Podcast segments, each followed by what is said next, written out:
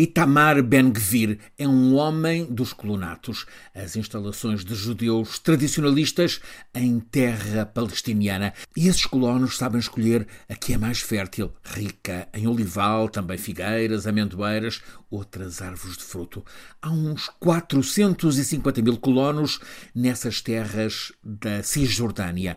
Para os palestinianos, eles são invasores e ocupantes, com a proteção do poderio militar e policial de Israel. Eles ocupam a terra que os palestinianos sabem de sempre ser a mais rica. As escaramuças são constantes e só nos 10 meses deste ano já houve mais de 120 mortos, quase sempre, do lado palestiniano. E Tamar Ben-Gvir é o herói dos colonos. É a voz que, com eloquência, se levanta a reivindicar os direitos dos colonos, tudo o que eles querem ouvir. E Tamar Ben-Gvir recusa usar a expressão paz. Fala de máxima segurança para o povo de Israel.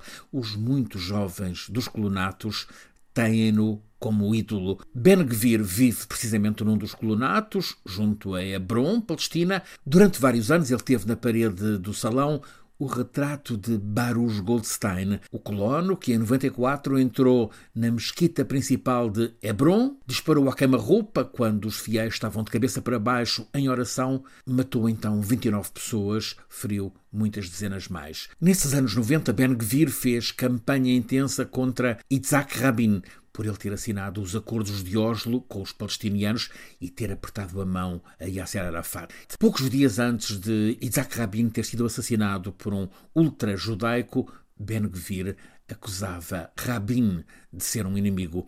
Este mesmo Ben Gvir tornou-se líder de um partido que tem o nome de Partido do Sionismo Religioso. Tem mensagem ultranacionalista, homófoba, racista. Era um subgrupo marginal no Parlamento de Israel. Impôs-se nas eleições de ontem como o terceiro maior partido, o maior crescimento de um partido nacionalista religioso desde a fundação do Estado de Israel em 1948. Este partido do sionismo religioso de Ben Gvir passa a ter 14 ou 15 deputados entre os 120 na Knesset, o Parlamento de Israel, e é a força que está à de tornar possível o regresso de Bibi Netanyahu, o outro vencedor das eleições de ontem. Bibi também é mestre a fazer campanha.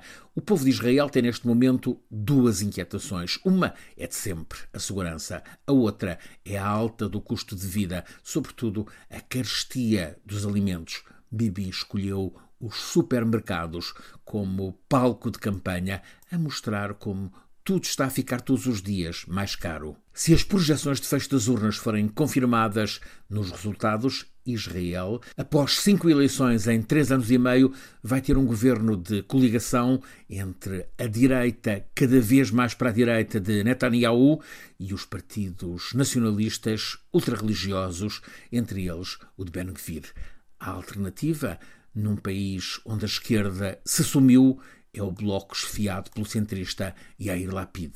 Há uma evidência: a situação vai tornar-se ainda mais explosiva nos territórios palestinianos de Gaza e da Cisjordânia. A tensão já estava escalada pela ausência de qualquer perspectiva política para a questão palestiniana. Agora, com o governo em Israel de partidos que nem sequer querem ouvir falar de Palestina, a não ser para submeter os palestinianos à ordem securitária de Israel, é de esperar o pior. E fica cada vez mais afastada a possibilidade de algum acordo para convivência em harmonia e ainda mais remota a possibilidade de dois Estados lado a lado.